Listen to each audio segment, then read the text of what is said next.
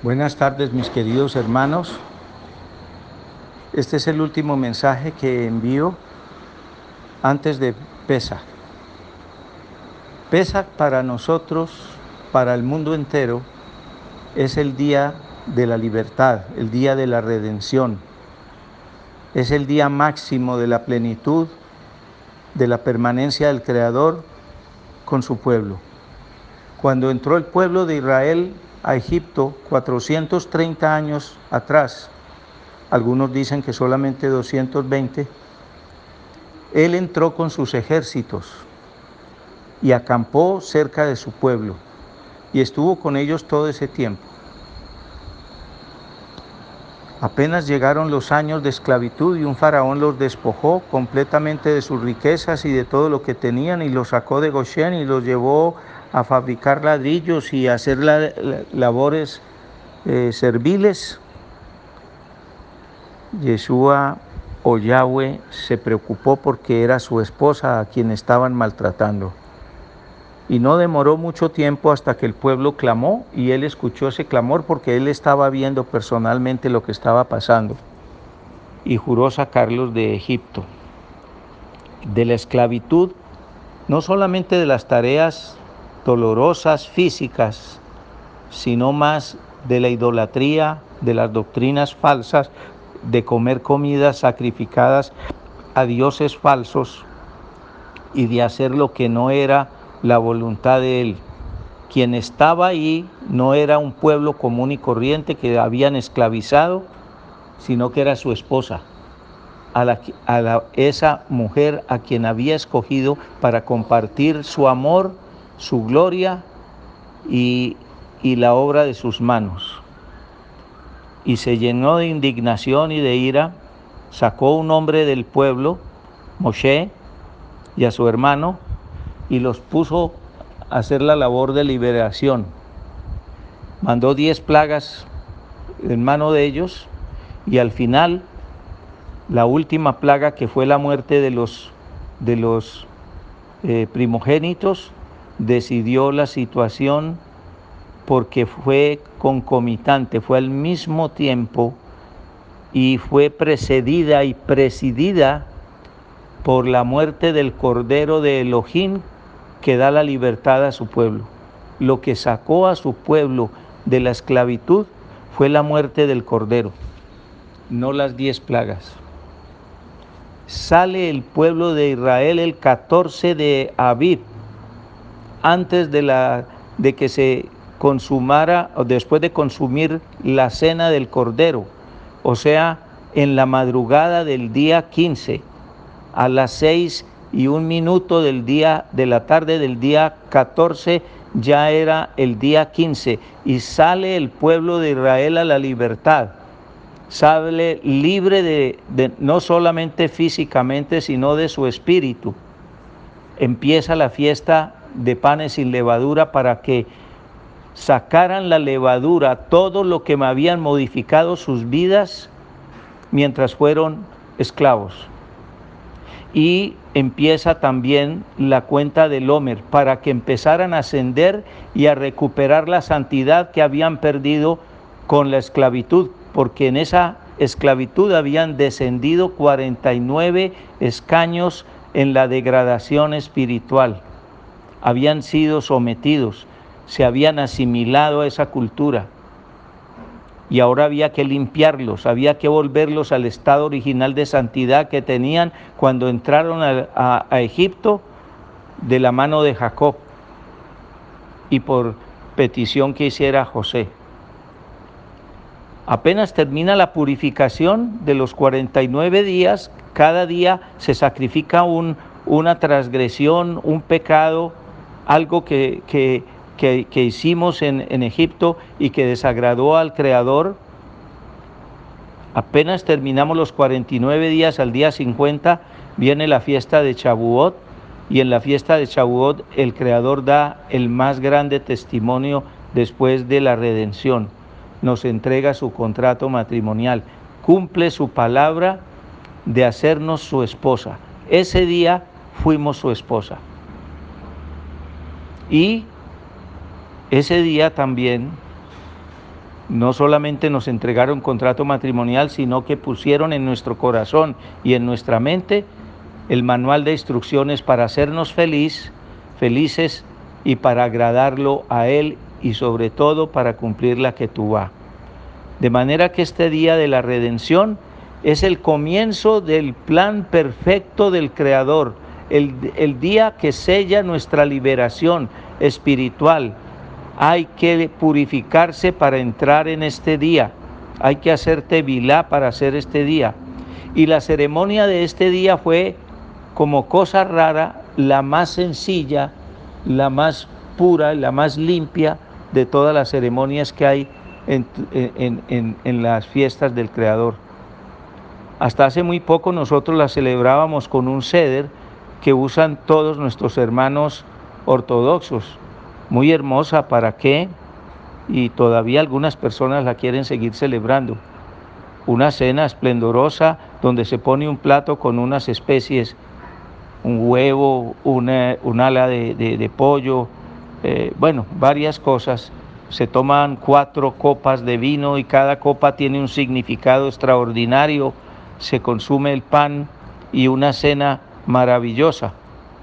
Pero leyendo lo que le pasó a Yeshua Hamashiach, que es el, Cordero, el verdadero Cordero, porque los demás, desde ese Cordero que se sacrificó a la salida de Egipto y todos los demás corderos que se sacrificaron en la fiesta de Pesach hasta la muerte de Yeshua, fueron ensayos de la redención que iba a ser personalmente Yeshua Hamashiach, el Cordero de Elohim que quitó los pecados y purificó al pueblo de Israel. Punto. ¿Y qué fue lo que hizo ese Cordero?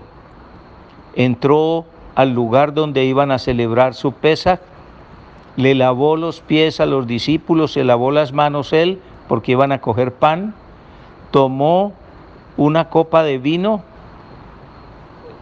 bebió y la compartió con sus discípulos y dijo, cuando vuelvan a beber este vino se van a ustedes acordar que yo di mi sangre por ustedes y por mi pueblo. Y cogió el pan y lo partió y cuando partió el pan y lo fueron a consumir, dijo, cuando vuelvan a consumir en esta fiesta este pan, ustedes se van a acordar que yo hoy en este día di mi cuerpo y mi vida por ustedes y le dijo a Judas, váyase y haga su labor, vaya y haga lo que tiene que hacer. Él sabía que Judas lo iba a entregar. Apenas sale Judas del aposento alto, Yeshua les dice a sus discípulos, vámonos para el monte de los olivos porque tengo que orar. Se van a orar al monte de los olivos, ahí lo prenden, lo cogen preso y lo llevan ante Herodes y después ante Poncio Pilatos, lo devuelve Poncio Pilatos a Herodes y Herodes vuelve y se lo devuelve a, Poncio Pilatos y lo condenan a muerte. Y esa muerte, eh, eso transcurrió en la mañana del día 14. No, no, no, no era todavía mediodía cuando lo crucifican. Lo, lo crucifican y a las 3 de la tarde muere Yeshua Hamashiach y los dos ladrones con quienes lo, lo crucificaron. Y los tenían que bajar antes de las 6 de la tarde porque seguía una fiesta, otro Shabbat, el, el Shabbat de panes sin levadura. No podía haber nadie crucificado ese día. Los bajan y lo llevan a la tumba, a una tumba verdadera donde cerca de donde sepultaban a los reyes de Israel, no en la tumba que todo el mundo cree que ahora es la tumba de, de Yeshua, eh, cerca del el supuesto monte de la calavera que dijo el coronel Gordon, un, un eh, arqueólogo inglés. No, la que dice la escritura. Pero lo más importante es que la cena de Pesa, el sacrificio de, de Pesa fue la redención del pueblo de Israel sola y única y exclusivamente.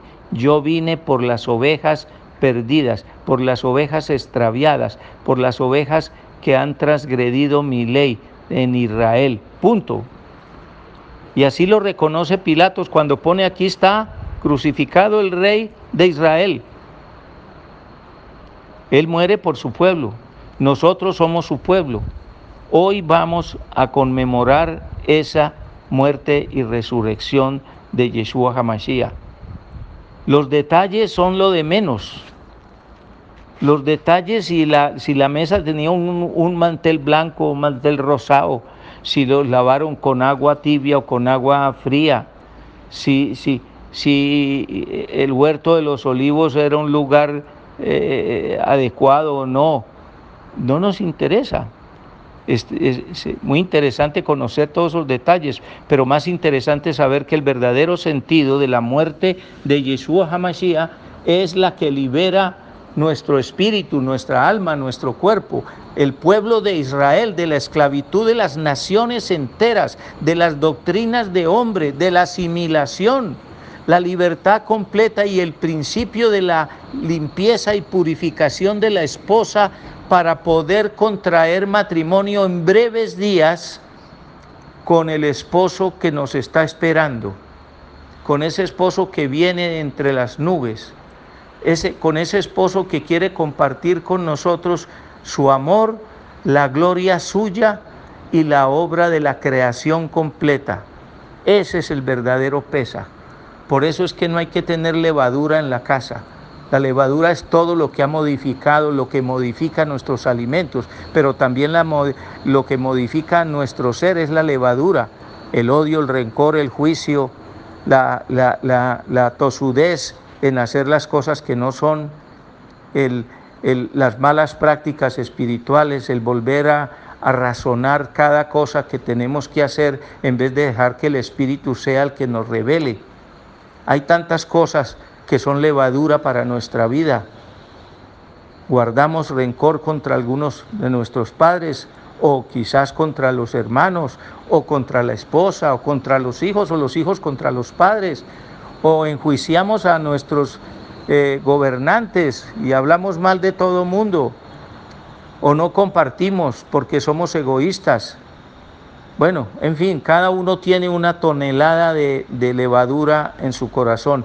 Esa levadura hay que sacarla para que quepa en nuestro corazón la redención, la purificación que la sangre de Yeshua, que se va a poner en los dinteles de nuestro corazón, de nuestro espíritu, para que la muerte eterna no nos toque, así como la mesusá que está en nuestras puertas y la circuncisión de nuestro corazón y de nuestra carne nos marcó para Él, para que el ángel de la muerte eterna, el ángel de la muerte eterna de la condenación no nos toque, somos de su propiedad, somos de su propiedad, Él no se deja arrebatar, lo suyo no se lo deja arrebatar de nadie, yo soy de su propiedad y hoy salgo a la libertad la bendición más grande que tenemos es esa, porque eso reafirma en nosotros la emuná,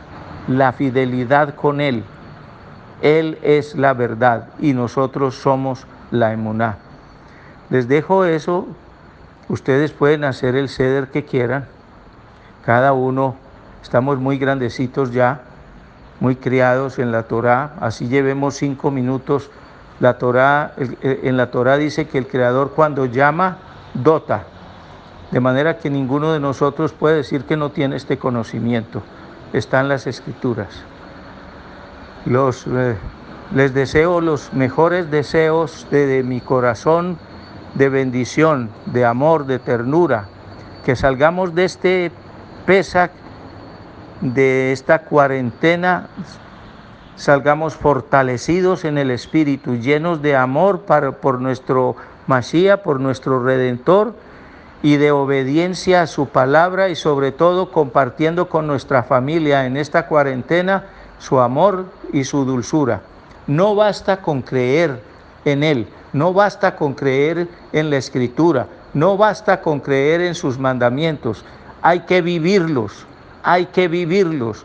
No es fácil hacerlo porque tenemos una carga emocional y una carga que ha marcado nuestra vida por muchos tiempos porque estuvimos asimilados en las religiones. Pero salimos de esas religiones hacia el desierto en el que vamos a, caminar hasta que venga Mashiach, que es muy rápido, muy rápidamente va a venir y nos va a tomar como su esposa. Tú verás si eres una virgen que trajo el aceite completo o que trajo medio aceite. Tú verás qué vas a hacer con tu vida. A mí me encantaría que nos encontráramos en las sendas antiguas de camino a la casa del Creador a celebrar esa boda. Te abrazo, mi querido hermano. Los amo mucho, pero Él nos ama mucho más. Hatsamea pesa. Hatsamea panes sin levadura y que este sacrificio del Homer que vamos a hacer todos los días hasta que lleguemos a Sukkot sea una bendición y una elevación para nuestras vidas. La última, quizás la última oportunidad que tengamos, no sé si sea la última, pero quizás pueda ser la última oportunidad que tengamos de elevarnos hasta los niveles de santidad que Él necesita para bendecir nuestra vida. Que estén muy bien y, repito, Hatsamea eh, pesas y panes sin levadura y un cumplimiento exacto de la cuenta del Homer. Bendiciones.